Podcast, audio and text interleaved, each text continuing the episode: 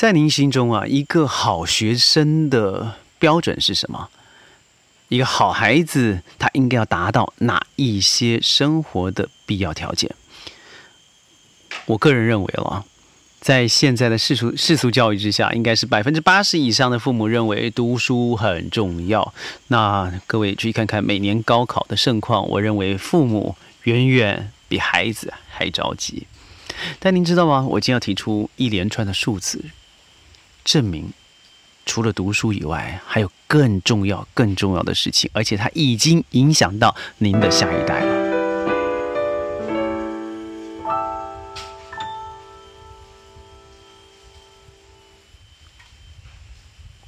欢迎各位加入今天的宣讲会，我是轩。华人的社会上品无寒门，下品无士族。但经由科举考考试以后呢，呃，把这样子的一个封建体系的想法完全都化解了。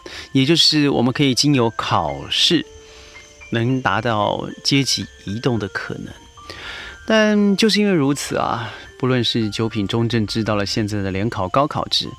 都有一个核心的价值，就是你读的越多，背诵的越多，你答的越好，你进的学校也就越好。没有唯一，没有之一，只有唯一。对，应该是这么说。也就是你只要读好书，拿高的成绩，你好像就和未来有直接的连接。但您知道吗？哈佛大学做了一个非常重要的研究，喜欢一件事情的人。孩子啊，应该这么说，尤其是以十八岁以下的孩童，他只要做到这件事情，他的就业率是远远比其他的学童有更高的机会，那就是十五比一，也就是十五个孩子懂得这个东西呢，他远远大过于不懂孩子的人。而另外一个事情，爱做这件事情的人。他的收入比不爱做这件事情的人高了百分之二十，可能您到现在还猜不到是什么？好吧，我不卖关子了，答案就是做家务、做家事。再跟您说说好了，中国教育研究院的调查，如果您的孩子是喜欢做家事或是习惯做家事，他。的成绩优秀的可能是高过于不喜欢做家事的二十七倍之多，还不信是吗？那我再说一下啊，全世界最酷的国家把六到十八岁的孩子必须要做家务纳入国家的法律之中，如果你不做的话，你是违法的，父母可以告孩子。六到十八岁就该做家务。这件事情，我相信对于家长来说，尤其是现代家长，我看过太多了不可思议的家长。我在我生命里头，呃，如果以两万个客户来说，有一半是孩童。而在孩童教育，他明明都是可塑的过程。当他想要做的时候，有一个人一定会插手，那就是妈妈或者是爸爸。我记得在许久以前，我们在台湾川林。在办了一系列的活动，我个人非常喜欢这个环境，虫鸣鸟叫，雨露春风的。当我一个人尾身在我的呃帐篷里头的时候，我个人觉得回到了一个小天地，温度二十度不上不下。呃，出来以后有自己可以轻易踩大踩到的一个新鲜的剑笋，呃，可以下去打球，可以泡泡山泉，啊，可以眺望远方两千公尺高的山脉。我觉得那真是人生一大享受。但是我记得当天有一个父母哦，到了现场来，他勘察了一下，孩子很快乐，在那打球，大家玩到一片，在吃的零食。妈妈说了一句话：“哎呀，这个环境好破烂呐。”爸爸又接了一句话：“哎呀，真受委屈呀。”这时候我看到那孩子的表情，脸突然垮了下来，悻悻然的说：“又来了。”之后有个机会跟这个孩子聊天，他是家里的独子哦，独生子。他说他爸爸妈妈永远都要给他最好的东西，比如说当那时候 iPhone 八刚上市的时候，别人还没有，他已经预购完毕。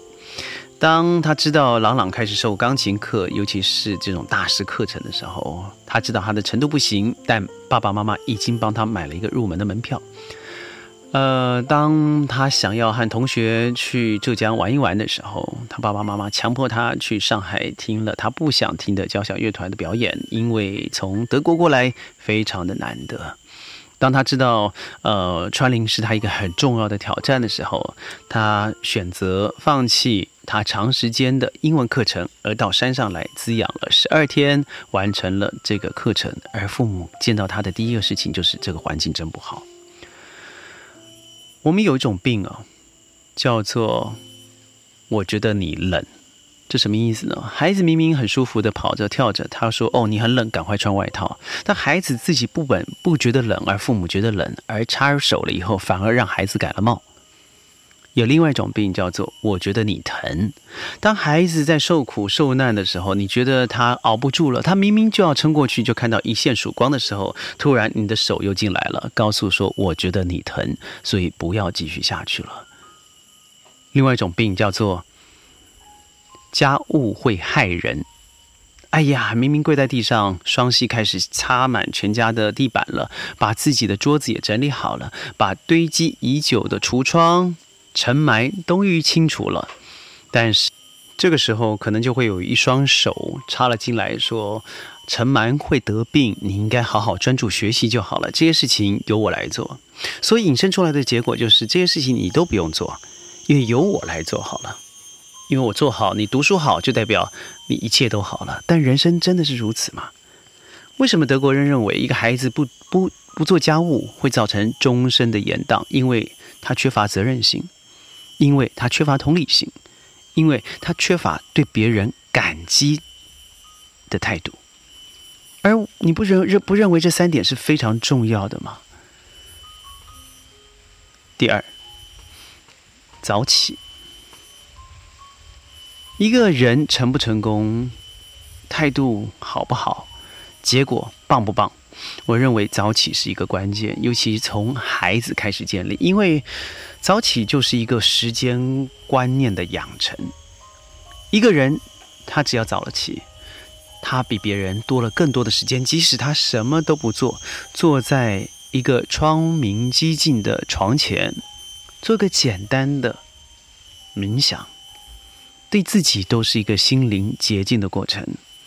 有一句话说：“你怎么样过你的一天，就等于你怎么过你的一生。”如果一切的计划从一早就开始，你已经完成了你所想要的计划，那你会发现你的力量会有多大，而造成你终身的影响。在川林我身旁这几个孩子呢，我们要求他的时间永远都是固定的，不论你明天是否上课。你今天是否考试？你不能因为考试而延长你的作息，你更不能因为你自己明天没有上课，你今天就可以睡到日上三竿。没有这种事情。如果你早起了，你可以拥有自己读书、读课外书籍的时间，甚至你可以上网看看自己喜欢的偶像或是喜欢的篮球赛事。如果你因为考试而彻夜不眠去熬夜，临时抱佛脚，那你的人生或许也就是临时抱佛脚的态度了。所以记得这句话：你怎么过的一天，就会是你的一生；而你的一生，就是从你的一天开始诠释的。那你怎么能不把握呢？第三，勇敢。这点我实在太有感了。我身旁有一个孩子，呃，四肢壮壮的，学历也还不错。在家里呢，父母也对他蛮放心的，读的私立学校、国立学校，但他总有一个非常让我觉得担心的一个缺点哦，这个是大缺点，就是当他知道别人犯错，他知道别人没有陈述事实。当他知道这个事情可能会危及他人的时候，他是只敢在背后说话，不敢在别人面前挑明了告诉人家。所以也就是说，他宁愿当三姑六婆，在别人的后面说三道四。但是当他需要有勇气站在前台告诉别人说你这点做的不好，而且在一个安全的环境之间，他不敢这样做。如果在我面前呢，他不敢这样做，他到了学校，到了社会，乃至于他的家庭，都不会。把这个力量发挥出来，造成的结果就是彼此相怨，姑息养贱。生命哪一个英雄他不需要勇气？生命哪一个英雄他成就是因为懦弱？如果您喜欢历史，我相信历史已经告诉您的答案。不论他是英雄，他是枭雄，他有一个共同的特色，就是勇敢。他绝对不是一个怯懦往后走的人。我们看看我们的一生有多少的时间，是在你未知的状况之下去进行了突破，因为你的好奇心带你自己曾经创伤，但也曾经快乐与成功。失去勇敢的孩子，他不论是男生女生，他都是保持一个比较阴性与悲观的生命态度。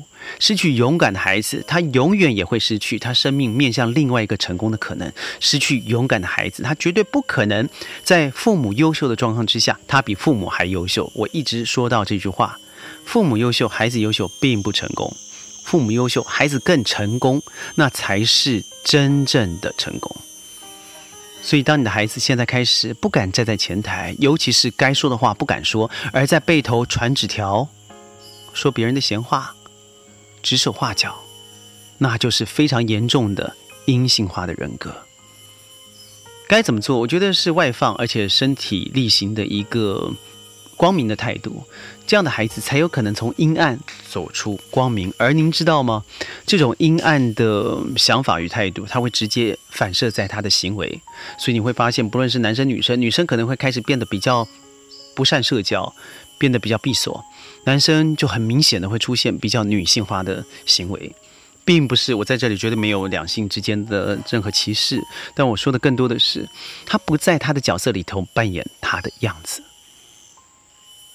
回归一下我所说的，如果你可以拥有这三点，就可以看出这个人未来他走向哪一条路。而如果他现在还没这三点，您真的要赶快让他走上正道了。第一个，他善不善于做家事，他喜不喜好做家事，即使他不喜好，他是否规定让自己去习惯这个事情。第二个事情，他对事情是否可以未雨绸缪，最重要从早起看得出来他对时间上的安排。